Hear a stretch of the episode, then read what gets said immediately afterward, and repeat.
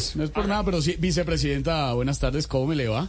Bueno, muchas gracias por todos los elogios a todos los don nadies Gracias. este programa tan empobrecido. Sí, un, un poquito. Deseándoles un abrazo ancestral a los nadies y a las nadias de este programa tan empobrecido de la radio y del YouTube. Eh, de YouTube, YouTube, vicepresidenta, YouTube. Sí, señor, ¿y yo qué dije? Dijo yo y tú que eso era como una serie, una novela hace mucho tiempo. ¿Y cómo es? YouTube, pero eh, mire, vicepresidenta, ¿qué podemos esperar los colombianos con este nuevo ministerio que usted asume? Pues don nadie que por fin en Colombia haya igualdad y haya equidad, que las mujeres no trabajen más que los hombres, que los hombres no trabajen más que las mujeres y que los periodistas no trabajen más. No, vice. Eh, me imagino que estará feliz de presidir esta nueva cartera, vicepresidenta. No, no, estoy feliz, eh, don Nadie, sobre todo porque yo sigo siendo humilde, así que no estoy presidiendo de carteras, yo estoy luciendo en una, una mochila nada más. No, no, perdón, vicepresidenta, Sí, no, es que así se le dice al ministerio, la cartera, me refería al ministerio. Entonces diga ministerio de una vez para que no me confunda. ¿Y yo qué dije?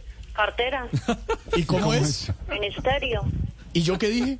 Cartera. Ay, mire, deje así, deje así, por favor, deje que me colme la paciencia. Y sabe que me alegra mucho eso que acaba de pasar porque ya empezamos a ser iguales.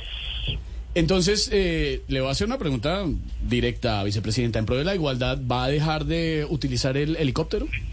Por el contrario, por el contrario, nadie lo voy a seguir usando porque eso se llama igualdad.